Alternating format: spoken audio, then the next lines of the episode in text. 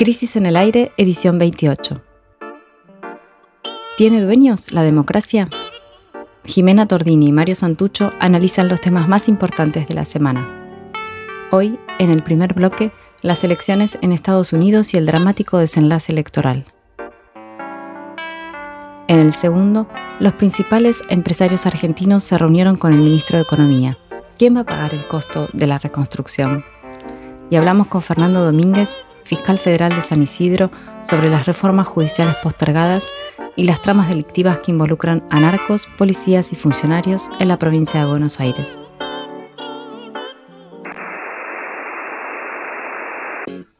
El podcast está al aire. La noticia excluyente de esta semana es el comicio presidencial en Estados Unidos. Se votó el martes último, el 3 de noviembre, pero eh, en verdad casi 100 millones de ciudadanos, ciudadanas norteamericanos sufragaron los días previos a través del correo postal. Ese es el motivo principal porque, por el cual todavía hoy, sábado de la mañana, estamos a la espera del resultado. Todo parece indicar, y ayer a la noche así fueron las, las últimas noticias, que el ganador será John, Joe Biden, candidato del Partido Demócrata, pero el actual presidente que busca la reelección, el republicano Donald Trump, anunció el mismo martes que él había ganado y denunció fraude. Estamos entonces ante un conflicto que parece bastante inédito en el corazón del imperio, que además también se presenta como un golpe a la yugular de la democracia occidental, ¿no? la principal democracia del mundo en medio de esta incertidumbre sobre qué pasará con la elección presidencial. Lo primero que, habría que decir es que eh, esta vez eh, los yanquis se volcaron a votar de forma masiva, ¿no? lo cual es un índice de la importancia que posee específicamente esta elección. Si ya de por sí la elección en Estados Unidos es, eh, fundamental para, todo el mundo. Esta elección en particular, por el hecho de que un personaje y un presidente como Donald Trump estaba en busca de su reelección, era clave y mm, millones y millones eh, de norteamericanos fueron a votar en un país donde además, como se sabe, el voto no es obligatorio y donde en general es baja eh, la participación. Para ponerlo en números, en 2016 fueron a las urnas, o sea, en la elección anterior, 138 millones de estadounidenses, lo que equivalía al 58,1% de la población apta para sufragar en aquel momento. Ese es más o menos el porcentaje histórico eh, que básicamente es entre el 50 y el 60% de participación, históricamente, de los últimos 50, 100 años por lo menos, en Estados Unidos. Esta vez, en el 2020, la cantidad de votantes llegó a los 160 millones, o sea, pasó de 138 a 160 millones en cuatro años, y en este caso significa el 67% del total eh, de votantes habilitados. Para encontrar una tasa de participación similar, habría que remontarse al 1900, es decir, hace 120 años. Desde entonces, eh, cada vez han ido votando menos personas eh, relativamente en, Estados Unidos. El segundo dato impactante de esta elección es la polarización, otra que la grieta. Eh, se habla directamente en Estados Unidos de secesión, una vuelta a la secesión por el nivel de fragmentación, de polarización que hay. ¿no? Según los guarismos disponibles hasta ayer a la noche, Biden llegaba al 50,5% de los votos escrutados, mientras Trump alcanzaba el 47,7%. La tercera cuestión importante es el nuevo fracaso de las encuestas que diagnosticaron un triunfo cómodo para el candidato demócrata. Y si bien todo parece indicar que Biden va a ganar la elección, el resultado terminó siendo o termina siendo mucho más parejo de lo que todos imaginaban. Algo que venimos viendo todo el tiempo en los últimos años. ¿no? Exactamente. Pero en, Estados Unidos es particular porque eh, Trump en el 2016 fue, cuando ganó la, su elección, fue una sorpresa. También todo el mundo pensaba que ganaba Hillary Clinton. Este año las encuestas daban como ganador ampliamente a Biden y decían que ya habían arreglado los errores técnicos de, hace cuatro años. Y todo el mundo, bueno, venía bastante eh, confiado. Sin embargo, una vez más, la política se sale del gozne de las encuestas. Trump en 2016 sacó 63 millones de votos. Ahora en 2020, con la pandemia de por medio y haciendo desastres desde la Casa Blanca, todos estos cuatro años hemos estado viendo las barbaridades, Sin embargo, llega a los 70 millones de votos. Pasó de 63 a 70 millones. O sea, aumentó su caudal electoral neto y también relativo. En aquel entonces, la base social que lo catapultó a la presidencia fue el voto de los trabajadores industriales blancos. Esa fue la gran sorpresa que estaban descontentos con el apego demócrata a la globalización financiera. Durante todo el siglo XX los demócratas han sido los grandes voceros de la globalización. Nadie lo había visto venir que la clase obrera justamente votara a Trump, un empresario multimillonario republicano, pero a posteriori las explicaciones sobre por qué había pasado eso sonaban bastante razonables. Cuatro años más tarde, no solo conservó la mayoría de ese voto obrero, sino que además Trump sumó una parte nada despreciable del sufragio latino e incluso del afroamericano. Para tratar de entender cuál es la estrategia ahora de Trump y cómo sigue esta historia, hablamos con Adam Isaacson, que es un analista que trabaja en la Oficina de Washington para Asuntos Latinoamericanos, WOLA, un organismo de derechos humanos bastante activo de allá en Estados Unidos, eh, y Isaacson específicamente monitorea las políticas de seguridad y la cooperación militar de los Estados Unidos con el resto del mundo.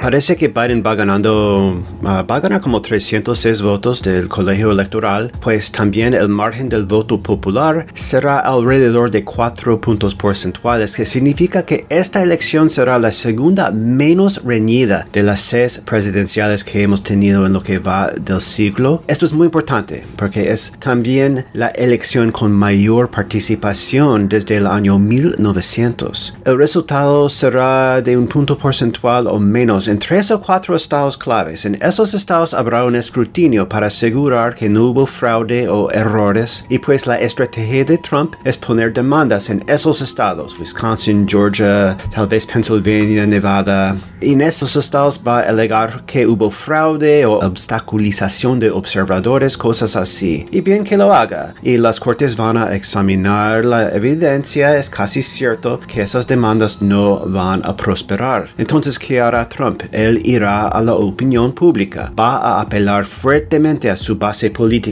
y acabamos de ver eh, con los resultados que esa base sí es grande. Trump sacó, va a sacar como 70 millones de votos. Él puede convencer a muchos en su base, ah, pero su discurso de la tarde del jueves fue hasta incoherente y enloquecido. Sus seguidores más moderados se van a espantar con ese lenguaje. Trump seguirá con el apoyo pues de a la radical de su sector que puede ser mayoritario en ese sector, va a seguir con el apoyo de gran parte del Partido Republicano, ah, de algunos medios derechistas, tal vez como Fox, pero eso así no es suficiente. Ah, y vamos a ver a Trump deteriorarse personalmente, al menos en su estado mental, si él sigue peleando así en las semanas que vienen. Mira, el problema que tiene Trump es que no tiene el apoyo de las instituciones, la burocracia, las Fuerzas Armadas, probablemente el sistema de justicia, el grueso de los medios, los inversionistas, los mercados, casi todas las iglesias principales. Ninguno de esos sectores va a apoyar un líder que perdió una elección de manera tan clara, especialmente una elección con tanta participación de niveles históricos. Y si eso no es suficiente y si Trump persista, a la misma vez habrá la sociedad civil aquí. Las manifestaciones callejeras para exigir la salida de Trump serían masivas, mucho mayor de lo que vimos después de la muerte de George Floyd. Entonces sí, vamos a ver la salida de Trump, seguramente, pero muy probablemente será feo ah, el procedimiento. Y ya como expresidente, Trump seguirá siendo el líder de la oposición. Va a dominar la cobertura mediática muchos días ah, con sus tweets, con sus pronunciamientos. El trumpismo quedará para rato. Esa será la gran prueba del sistema estadounidense. Yo soy optimista, pero lo que viene en las próximas semanas puede ser traumático. Esto porque ocurre. Al presidente norteamericano no lo elige el voto directo de la población, sino un ente colegiado que está compuesto por 538 electores. Estos electores representan a los estados o como serían nuestras provincias. Para ser proclamado presidente se necesitan con precisión 270 electores. Hasta hoy en la, mañana Biden acumulaba 253 y Trump 217 y faltan cinco estados que aún no se termina de definir por lo parejo que están los resultados. El martes a la noche y durante todo el miércoles el escrutinio daba ganador a Trump pero el conteo de los votos postales que se fueron sumando a cuentagotas durante los últimos días inclinaron la balanza a favor de Biden, que ya es casi el seguro vencedor. Como escuchábamos recién, ¿no? el escándalo estaba cantado y el que viene también parece estar cantado, ya que el actual presidente venía denunciando desde hace meses sus sospechas sobre el voto postal, a sabiendas de que la mayoría de esos sufragios por correo iban a preferir a su oponente. La estrategia de Trump va a ser judicializar la elección para tratar de llegar a la Corte Suprema de Justicia, donde los republicanos tienen mayoría y así torcer a su favor el comicio. El grado de polarización ha llegado a un punto tal que los demócratas están preparados para salir a la calle, como escuchábamos recién, a defender el triunfo, mientras que los republicanos están como agazapados, también están armados, listos para combatir al supuesto fraude. Es increíble, ayer veía aquí en la tele las primeras manifestaciones, ya vienen hace un par de días, en frente a los centros donde se está haciendo el escrutinio, en las ciudades estas, en las cinco ciudades que están todavía en veremos, y eran, no eran muchos, trampistas la mayoría, unos cientos, pero casi todos armados. Son como con, milicias. Es increíble, con armas largas frente a los lugares, eh, exigiendo no sé qué, pero bueno, nada, es bastante impactante eso. Las consecuencias de este conflicto y de cómo se resuelva no se limitan, por supuesto, a lo que pasa en Estados Unidos ni a la vida de los estadounidenses. Sus efectos pueden derramarse, lo van a hacer en el continente y en todo el mundo. Por eso le pedimos un análisis a la ex embajadora argentina en Venezuela y en el Reino Unido, Alicia Castro, que recordarán hace pocos días renunció a la embajada en Rusia por desacuerdos con la política exterior del gobierno respecto a Venezuela justamente y hoy forma parte de la Internacional Ella nos mandó un audio que vamos a escuchar en donde nos cuenta lo siguiente. Quiero recordar eh, los dichos de Bolívar hace casi 200 años, que dijo, los Estados Unidos de América parecen signados por la providencia para plagar de miserias a América Latina en nombre de la libertad. ¿no? Y eso no ha cambiado. Por eso creo que respecto de nuestro país o de América Latina y el Caribe, mm, el resultado no puede, no puede hacer eh, gran diferencia pero sí eh, respecto, de, respecto del mundo, respecto del planeta. Yanis Varoufakis nos dice que por primera vez desde la Segunda Guerra Mundial, la confrontación política no es entre el establishment y una variedad de progresistas o de gobiernos de izquierda, sino entre diferentes sectores del establishment. Una parte que aparece como los bastiones de la democracia liberal, serían en este caso los demócratas, y la otra como los representantes de la democracia no liberal o, eh, o demagogos nacionalistas eh, que pertenecen a una especie de internacional reaccionaria. A esto pertenece Trump, como Bolsonaro, como, como Modi. Eh, y por eso Varoufakis resalta la necesidad de la internacional progresista porque esto nos, nos ofrece una falsa oposición entre dos variantes del autoritarismo gemelo. No hay posibilidad de tener una agenda que nos provea perspectivas de vida o que nos dé oportunidades para poner fin al cambio climático.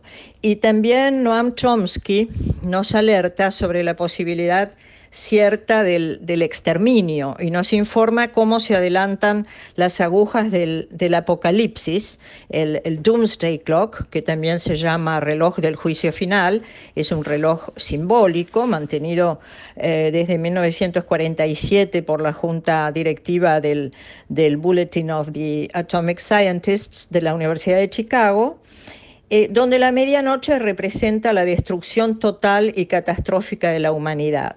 Y el, número de minutos para la medianoche, que mide el grado de amenaza nuclear, ambiental y tecnológica para la humanidad, se corrige periódicamente. En 1991, por ejemplo, estableció 17 eh, minutos de antes de la medianoche, pero ahora, atendiendo a que Estados Unidos abandonó el acuerdo nuclear iraní, se retiró del Tratado sobre Fuerzas Nucleares de Alcance Intermedio y rechazó el Acuerdo de París sobre Cambio Climático, en enero de este año 2020 el reloj se adelantó 20 segundos y estamos a 100 segundos de la medianoche. ¿no? Y eh, Chomsky nos advierte que si no conseguimos un acuerdo ecológico, un Green New Deal, habrá un desastre. En este sentido, creo que eh, Trump representa una amenaza para la humanidad. Para concluir este segmento, eh, yo propondría tres rápidas consideraciones. La primera es que la derrota de Trump confirma el declive, o al menos la ralentización, digamos, la, como el stop motion de la nueva derecha global, que parecía imparable hasta el año pasado. Parece que la pandemia fue un freno para el despliegue y la expansión de esta derecha imbatible, ultraderecha. Eh, y yo diría que, al igual que Mauricio Macri en la Argentina, llama la atención, en este caso eh, Trump la imposibilidad que tienen para reelegirse. Para nuestra región y particularmente para Argentina, para nuestro país, eh, se trata de una gran noticia. La segunda cuestión que, me parece importante plantear es que el virtual nuevo presidente de los Estados Unidos, Joe Biden, logró la mayor cantidad de votos de la historia de ese país, más de 74 millones, pero para mí habría que pensar que ese caudal no puede atribuirse precisamente a su carisma o a su capacidad de definir un horizonte. Eh, muy, muy distinto o muy interesante. Yo creo que al igual que lo que sucede un poco acá en Argentina, habría que preguntarse si los demócratas vuelven mejores o no. Y habrá que ver si logran reconstruir su vínculo con los sectores sociales más desprotegidos, creo que esta es la, la pregunta más de fondo, a quienes no han defendido precisamente como deberían en estos años. Se van a enfrentar además con una oposición frontal, conducida por Trump, que tendrá el control del Senado una cosa importante también que se votaba en estas elecciones y que los demócratas apostaban a ganar el control del Senado y no lo lograron. Y también, como ya se sabe, los republicanos se van a quedar con el control de la Corte Suprema, que es un eslabón fundamental del sistema político norteamericano. La gran pregunta, de todas maneras, que queda flotando, inmediata y bastante dramática, como veíamos, es si aceptará Trump la alternancia que propone el régimen o romperá las reglas de juego inaugurando un tiempo de excepción inédito e impredecible.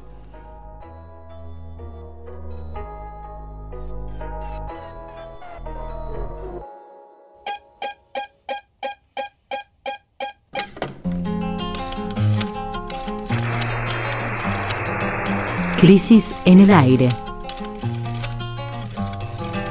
Análisis político en movimiento.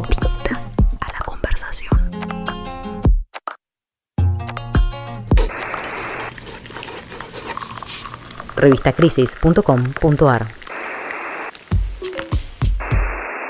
El lunes 12 de noviembre ocurrió una escena impensable muy poco tiempo atrás. Héctor Manieto, CEO del grupo Clarín, se sentó en una reunión convocada por un ministro de Gobierno Nacional y conversó.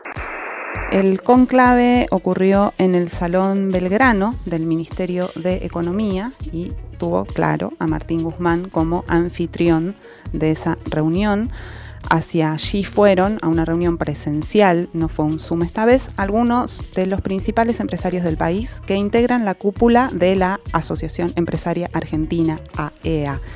Allí estuvieron Pablo, Paolo Roca de Techint, Alfredo Coto y Federico Brown, supermercadistas de Coto y de la Anónima respectivamente, Carlos Migens del grupo Migens, Alberto Grimoldi, el de los zapatos, Enrique Cristofani del Banco Santander, una única mujer, María Luisa Maquiavelo, dueña de la Droguería del Sur, y Jaime Campos, que es el presidente de AEA. E También estuvo allí Rodrigo Zarazaga, que es un sacerdote jesuita que hace de puente entre los empresarios y el ministro de Economía. Nadie en esa reunión mencionó la carta con la que la vicepresidenta Cristina Fernández de Kirchner había marcado la agenda de la semana anterior y en la que, como aquí también comentamos, convocó, había convocado a un acuerdo que abarque al conjunto de los sectores políticos, económicos, mediáticos y sociales.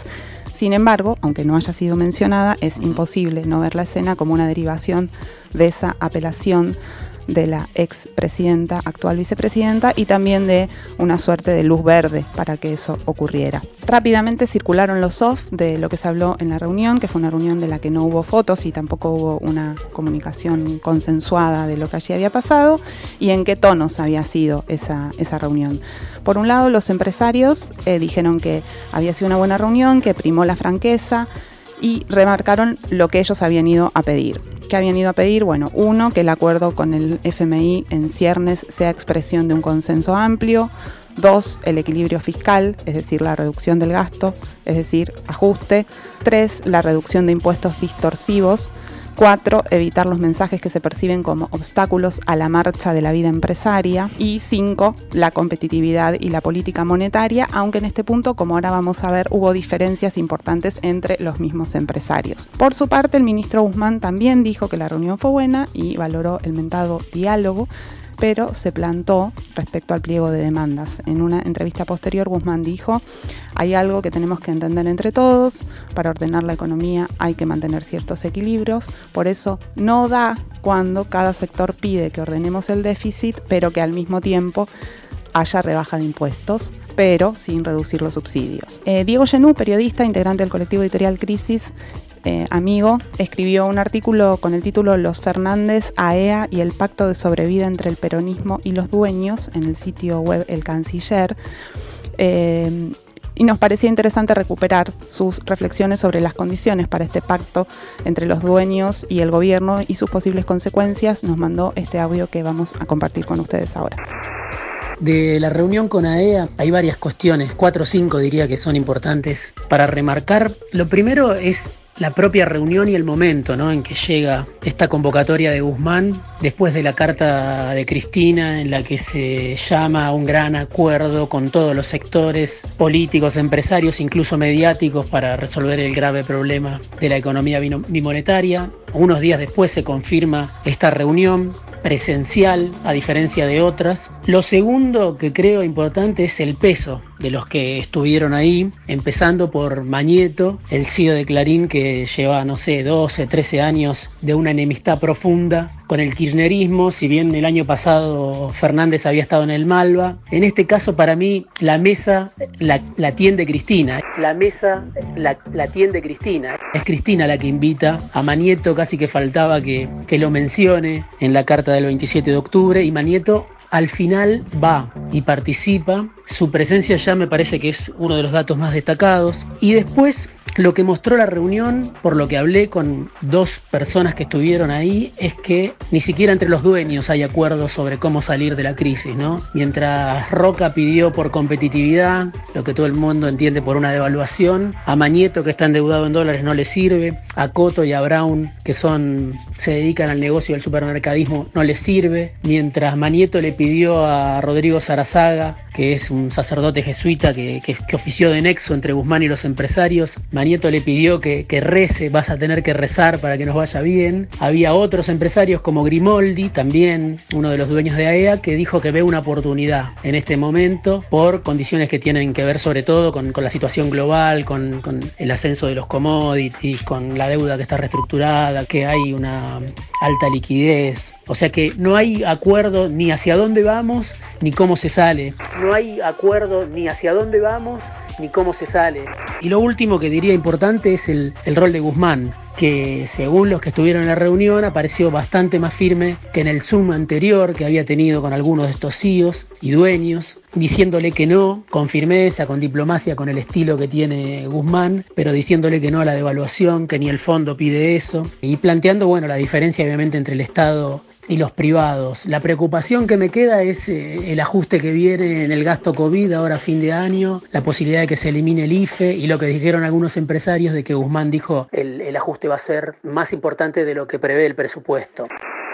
Me parece que él resume muy bien las diferentes líneas de, de lo que trascendió y eh, deja planteado también, Genú, Diego, eh, un poco el meollo del asunto, ¿no? de, lo que, de lo que tenemos que, que ver hacia adelante más allá de esta reunión, que tiene que ver con la llegada la semana que viene a la Argentina, eh, esta semana que entra o bien la otra, los primeros 15 días de noviembre, de una nueva misión del Fondo Monetario Internacional para retomar las conversaciones con el gobierno en pos de la reestructuración de la deuda de 45 mil millones de dólares que tomó el gobierno de Mauricio Macri durante la gestión pasada ¿no? y que hoy eh, resulta imposible de pagar y que tiene que ser reestructurada. Eh, en ese acuerdo se va a dirimir buena parte del futuro próximo del país, especialmente en lo referido al gasto público. Es lo que decía, lo que acaba de decir Diego Genú, que es que el gobierno ya prevé un recorte del gasto público, del déficit fiscal, como se llama, durante el año que viene. Este año se especula que va a llegar hasta entre 8 y 10 puntos de déficit eh, y el año que viene debería no pasar del 4,5%, eso es lo que dice el presupuesto. Teóricamente se elimina el costo COVID, o sea, todo lo que gastó el gobierno para sostener la situación durante este año de pandemia, básicamente el IFE, el ATP, todos los, subsidios que dio. La primera, como decíamos la semana pasada, ¿no? la primera hipótesis que había que ver si se confirma es que la economía rebote eh, y vuelva a los a las condiciones previas a la pandemia, eso está por ver. Si no llega a pasar eso, el ajuste se va a sentir mucho más en los sectores populares. Eh, este es el primer punto y es lo que quedó de esa reunión también, ¿no? ¿Cómo, cómo se van a repartir los, los costos de esta crisis, de la cual supuestamente, y con toda la suerte del mundo, estaríamos saliendo, digamos, ¿no? hacia el año que viene. En este sentido, hay algo que quedó en el tintero de esa reunión, que no se discutió y que tampoco eh, volvió al ruedo después de, ese encuentro y tiene que ver con qué pasa con el tributo extraordinario de las grandes fortunas. Misterio. Aparentemente no fue, como decíamos, tema de la reunión o no trascendió, pero allí estuvieron sentados varios de quienes deberían hacer el aporte destinado a la reconstrucción pospandémica. Ese proyecto, como recordamos, está en danza desde mayo, por lo menos pocas semanas después de que el coronavirus tocó las puertas del país cuando ya estaba claro que la crisis iba a ser arrolladora. Casi seis meses después, su sanción sigue estando en veremos y el Congreso muy cerca de terminar sus sesiones de este año. El gran objetivo del gobierno nacional eh, es tranquilizar a la economía. Eso es lo que todo el tiempo dice Guzmán. Se puede leer la reunión de esta semana con los más importantes empresarios del país en ese sentido. Se trata de evitar la confrontación y de encaminar la reconstrucción sin grandes conflictividades entre sectores. Yo diría que es la etapa baña del proceso, si uno tuviera que volver a la historia previa del kirchnerismo. ¿no? Un poco es lo que se dice desde, desde cerca del, de, Cristina Fernández. Eh, el problema es que hay dos grandes diferencias, creo yo, con aquel periodo de 2003 a 2005, que fue cuando, si se acuerdan, el primer Néstor tuvo como ministro de Economía a un ministro fuerte importante, como era Roberto Labaña, alguien a quien Alberto Fernández de hecho invitó a ser ministro, aunque declinó, declinó ese, ese convite. Eh, yo creo que hay dos grandes, grandes diferencias entre ese 2003, 2005 con ahora. Primero, que en el 2003, cuando el kirchnerismo asumió el gobierno, ya había habido una evaluación previa muy grande en el 2002. La famosa intervención de Remes de Nikov, que fue el ministro de Economía de Duvalde y fue el que de alguna forma cargó con los costos de ese ajuste sobre los sectores populares, esa transferencia de ingresos de los sectores populares hacia los empresarios que viene a cuenta de la devaluación, que es precisamente lo que durante todas estas semanas últimas se ha estado disputando y el gobierno tratando de resistir. Entonces, eh, no se sabe muy bien cómo va a ser esta, esta discusión. Y la segunda diferencia con aquel periodo tiene que ver con la situación internacional. En aquel momento la reconstrucción contó con un viento eh, a favor muy grande y no es lo que se prevé para este momento. Por lo tanto, el gran dilema es que la salida de esta crisis no parece ser que vaya a ser con el famoso win-win, ¿no? Todos ganan, todos ganamos, eh, que fue la característica principal de ese proceso del kirchnerismo. Acá alguien va a tener que perder más y por lo que uno viene viendo, por esas reuniones, por el acuerdo inminente con el FMI, todo parece indicar que el, cese de los subsidios al trabajo, eh, los aumentos de tarifas, el aumento en el gasto público, uno empieza a, pensar que esa tranquilidad de la economía es más bien tranquilizar a los, a los empresarios. ¿no? Este es un poco el, balance y como nos preguntábamos para volver a uno de los primeros programas de Crisis en el Aire, a principios de mayo, ya varios programas tenemos, varios meses tenemos en el aire, eh, una pregunta que nos gustaría dejar picando. ¿Se inclinará, aunque sea un poco la cancha de la riqueza? ¿O la mesa de los dueños logrará ganar otra vez la pulseada?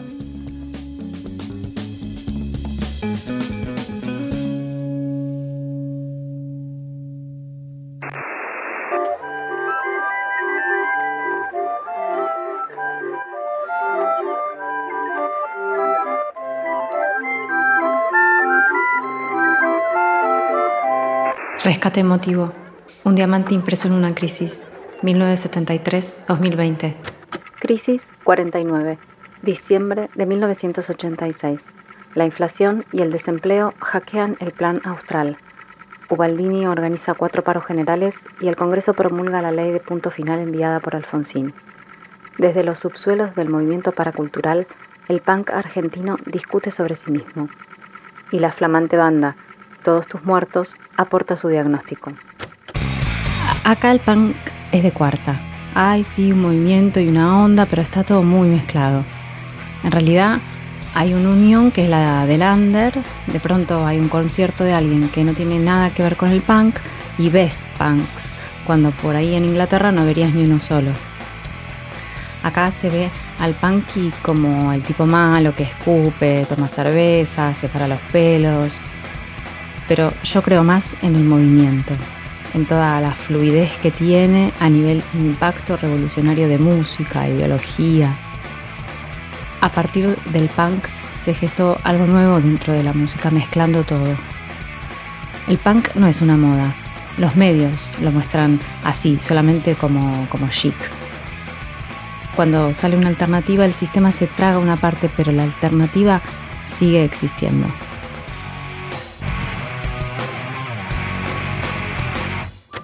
Todos tus muertos es un grupo de rock, punk y reggae la banda se formó en 1985 y publicaron un total de ocho álbumes.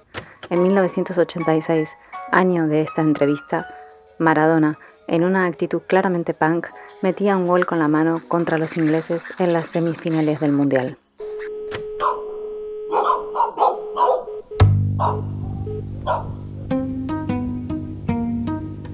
El aire, el aire, el aire está en crisis.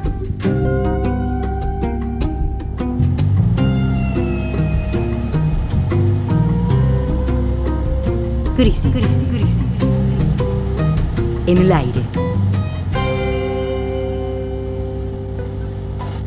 El martes, la Corte Suprema de Justicia finalmente falló en lo referido al traslado de jueces durante el macrismo de una forma que fue interpretada por la mayoría de los actores políticos como una concesión al gobierno actual, aunque una perspectiva menos partidista quizás podría tomar la resolución como una posición equidistante de la disputa política, digamos. Al reavivar la atención de la política hacia los tribunales, otro tema volvió a la palestra, que es la nominación del juez federal Daniel Rafecas por parte del gobierno para el cargo de Procurador General de la Nación, es decir, el jefe de los fiscales federales, propuesta que había estado, estuvo frisada bastante tiempo por la oposición y también por sectores del kirchnerismo. Sin embargo, el sorpresivo apoyo de Lisa Carrió reflotó el tema y la ministra de Justicia, Lozardo, recogió el guante confirmando el interés por su pronta aprobación en el Senado. Mientras todo esto sucede, la reforma de la justicia, que no es, sigue durmiendo el sueño de los justos y nada más se supo de la famosa comisión de asesores del presidente que iba a proponer otras transformaciones institucionales. Relacionado con la justicia, sobre todo, no tanto con el Poder Judicial, también el aborto parece haberse caído de la agenda parlamentaria este año. No se entiende muy bien qué está pasando porque el gobierno no presenta el proyecto de legalización del aborto que el presidente prometió eh, cuando asumió. Igual un poquito parecido al, aporte extraordinario, como decíamos recién, de, las grandes fortunas. Pero volvamos al Poder Judicial. Para, hablar de, la agenda judicial estamos en comunicación con Fernando Domínguez, que es fiscal federal de San Isidro. Fernando, buen día. Jimena Tordini y Mario Santucho, estamos acá. ¿Cómo estás? Hola, muy, muy buenos días. ¿Cómo están? Eh, te queríamos preguntar... Eh, ¿Cuál es tu, mirada hoy ya acerca del fin de año de las, de estas, de las discusiones que hubo este año respecto al funcionamiento de, la justicia. ¿no? El año empezó muy fuerte con, la cuestión de, la reforma judicial, también apareció la cuestión de la reforma de los servicios de inteligencia, que, está ligada con la cuestión judicial, luego apareció la cuestión de la discusión de la procuración y eh, este lugar de la Corte Suprema en dirimir eh, disputas políticas. ¿no? ¿Vos como, qué, qué análisis haces, qué reflexiones podrías compartir? En realidad me parece que eh, buena parte de estas cuestiones hay que marcarlas, creo yo, en un proceso largo que lleva nuestra región en general, diríamos toda América Latina, luego de la salida de los regímenes dictatoriales de, eh, la década del 80, se inició en toda la región un proceso de reforma judicial eh, que particularmente eh, llegó eh, a nuestro país también y cada una de las provincias efectivamente encararon procesos de reforma judicial donde se salía de los viejos esquemas heredados de la colonia, básicamente los sistemas inquisitivos e inquisitivos mixtos, y se eh, promovía la, eh, digamos, la instalación de sistemas judiciales eh, de otro signo, diríamos, que responden en mejor medida al paradigma del Estado democrático de derecho. Esto ocurrió, en, digamos, en la región en general, en nuestro país en particular, y solo falta, diríamos, en términos de legislación al menos, en términos normativos, la reforma del sistema judicial federal que eh, tantas veces ha sido eh, prometida impulsada, pero puesta en vigencia, la verdad es que todavía ahí se está en deuda. En cuanto a lo segundo, diríamos, la... Mm, digamos, la instalación de esta comisión respecto a la necesidad de modificación de distintos órganos vinculados al Poder Judicial, particularmente la Corte y el Ministerio Público, además también del Consejo de la Magistratura, me parece que como idea es interesante, pero ciertamente hace largo tiempo que se viene discutiendo en los ámbitos académicos, intelectuales y demás acerca de qué hacer con cada uno de eh, estos sectores y creo yo que el problema de la justicia es algo sobre lo que hay que trabajar permanentemente, no es una sensación que tenemos y luego nos vamos, sobre todo en un país como el nuestro, donde los últimos tiempos en particular hemos tenido graves problemas en ese sentido, vinculados incluso con el accionar de servicios de inteligencia, sectores del Poder Judicial y demás. En cuanto a la Corte, particularmente, yo he escuchado alguna cosa vinculada a que eh, la posibilidad de dividir en salas y demás, eh, sala penal, sala tributaria, ese tipo de cosas, y me parece que ahí se, se pierde de vista que eh, la Corte se ocupa de cuestiones constitucionales, digamos, no, de no, no es una suerte de casación de las cuestiones penales, de las cuestiones tributarias, de las cuestiones civiles. Eso en primer lugar. En segundo lugar, me parece que ahí hay cuestiones, sí, que hay que analizar fuertemente, que son, por un lado, el cerciorar y, digamos, esta suerte de facultad que tienen los tribunales superiores de elegir qué casos resolver y qué casos no, o en qué casos meterse y en qué casos no. Eh, y allí, claro, diríamos, eh, qué casos, en qué casos entra a resolver la Corte y en qué casos no. En términos generales lo resuelve el ejército de letrados que tiene a disposición la Corte y no exactamente los integrantes de la Corte, diríamos. Mm, Esto es bien conocido por todos. Y, y, lo otro, el mecanismo de abocamiento de la Corte, que es particularmente el persaltum, me parece que es eh, un mecanismo que ciertamente hay que revisar, lo hemos visto estos días, eh, a partir de una presunta gravedad institucional, la Corte se ha, eh, ha puesto a fallar en un caso en el que eh, ciertamente uno eh, tiene una posición y creo yo que es una posición que deberíamos todos ver como bastante obvia, diríamos, cuando uno, cuando, se advierten los manejos que se han hecho, sobre todo en los últimos tiempos, acerca de traslados y demás de órganos del Poder Judicial, la verdad es que eso no, eso no se compadece con el modelo constitucional de selección de magistrados, de concursos, Uh, bueno, el caso puntual que ustedes señalan, ciertamente en el régimen actual no es lo mismo la función de revisión que la función de juzgamiento. Quiero decir, más allá de que salarialmente estén equiparados, eh, los jueces de tribunal oral y los jueces de cámara, la función que cumplen en el esquema actual es absolutamente diversa y los exámenes que se rinden son distintos. Eh, con lo cual, digamos, en otro esquema posible, que puede ser el de horizontalización de la magistratura, donde los jueces indistintamente cumplan funciones de juzgamiento, de revisión y de control, lo cierto es que ahí sería posible, ahí no habría inconveniente. Pero en el esquema actual, la verdad es que eh, estos traslados que se han producido no son correctos y hemos visto que incluso eh, se han generado traslados de eh, jueces de altísima jerarquía de casación que han pasado de la justicia ordinaria a la justicia federal mm. y sabemos que las competencias son absolutamente distintas. Me gustaría como em, ir hacia, eh, además de estas discusiones más sobre las justicias internas y tus criterios que me parece bien interesantes, quizás desplazarnos para, para, para ver también un poco, tener en cuenta un poco también al oyente, cómo eh, la relación entre, entre la política y la justicia, ¿no? Porque uno tiene a veces eh, la, impresión de que la justicia es una especie de trama corporativa que se defiende, se blinda frente a, a las posibilidades de reforma, un poco estamos viendo eso siempre se habla mucho de, de Comodoro Pi ¿no? y de los tribunales federales de acá, la capital federal, pero vos me parece interesante también, estás, en, el, fuero federal, pero no el de la capital federal, estás en San Isidro, en la provincia de Buenos Aires, en un lugar especialmente importante respecto sobre todo de ciertas tramas criminales, eh, por ejemplo las del narcotráfico, y también uno tiene la sensación de que muchas veces la imposibilidad de hacer justicia con la justicia, uno podría decir con el Poder Judicial, tiene que ver con las tramas políticas también, ¿no? Las internas políticas y cómo se quiere manejar un poco esta cuestión.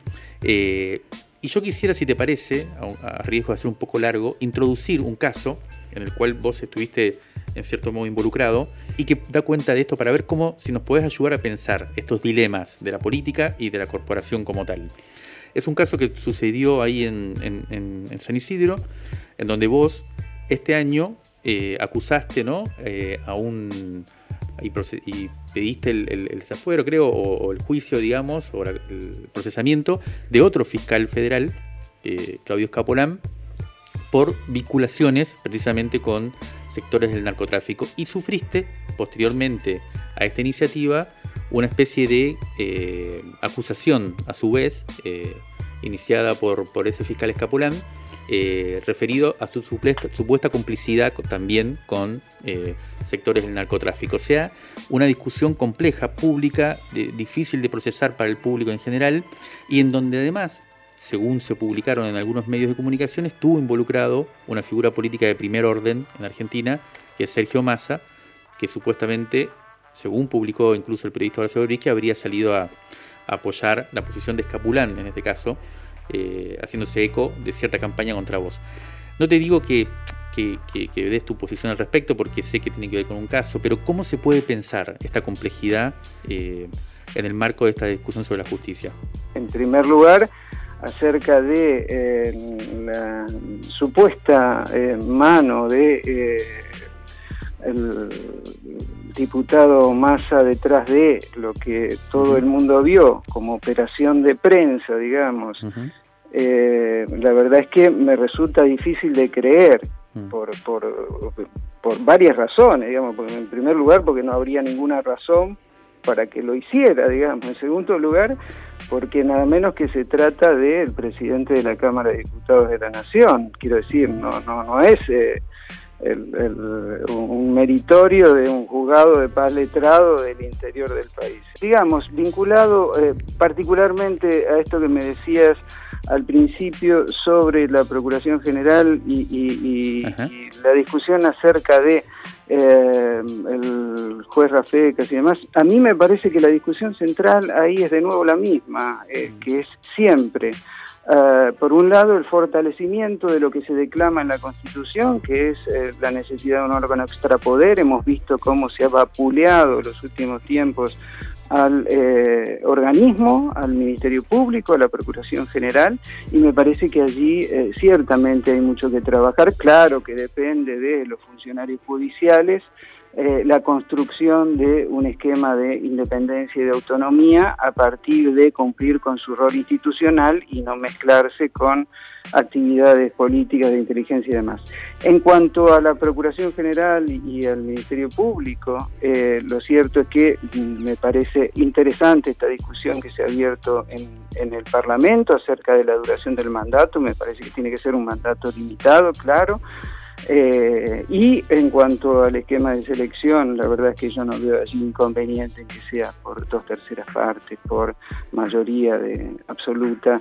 La verdad es que, pero, pero me parece que ahí la discusión de nuevo es la construcción de autonomía de un órgano que no debe ser autista, que debe tener controles recíprocos de todos lados, es más, diría yo, incluso control popular.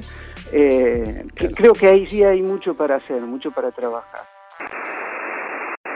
Esto fue Crisis en el Aire, el podcast semanal de la revista Crisis. Disponible en todas las plataformas de podcast o los sábados de 8 a 9 en vivo por Radio Nacional. Hasta el próximo episodio.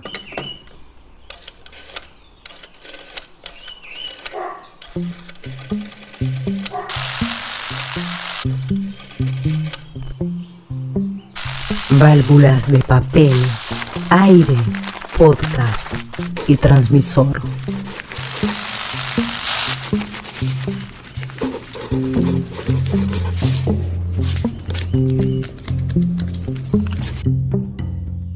Crisis en el aire.